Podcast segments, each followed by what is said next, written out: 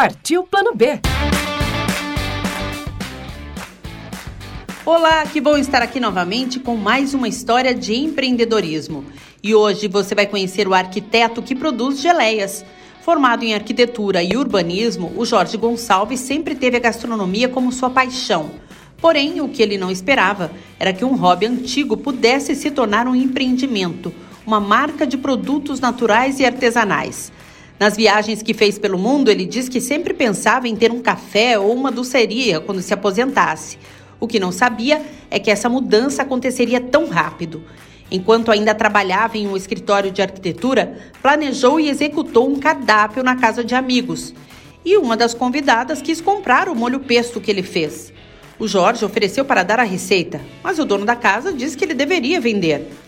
Foi aí que teve um insight e começou a pensar que poderia ser uma ideia de negócio. Ao resgatar as receitas da família, teve a inspiração de combinar os sobrenomes das bisavós materna e paterna para batizar a empresa. Além do nome ser uma homenagem à sua família, as geleias são releituras de antigas receitas de suas bisavós.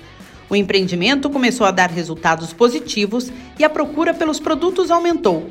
O Jorge então precisou decidir: mantinha a profissão como arquiteto ou seguia como empreendedor com sua própria empresa. Mesmo trabalhando em um escritório com a vida estável e a um mês de tirar férias, com passagens compradas inclusive, a carga e o cansaço fizeram Jorge decidir por outro caminho. Em comum acordo, saiu do escritório. Além das gereias com redução de 40% de açúcar, ainda vende azeites e sais aromatizados. E olha só, ouvinte, ele tem algumas dicas para você que quer empreender em qualquer área. Primeiro, acredite em você. Já dizia Tom Ford: se penso que posso ou penso que não posso, então eu posso. Use sempre seu poder de decisão para fazer acontecer. Outra dica: o que faz seus olhos brilharem? Aproveite o que te faz feliz para desempenhar o seu melhor. Com certeza todo mundo vai perceber e o reconhecimento será apenas uma das consequências.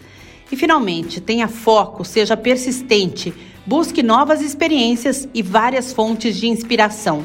Transforme o que já existe em algo melhor. Para mais dicas e muita inspiração, eu te espero no Instagram, arroba Partiu Plano B. Até a próxima!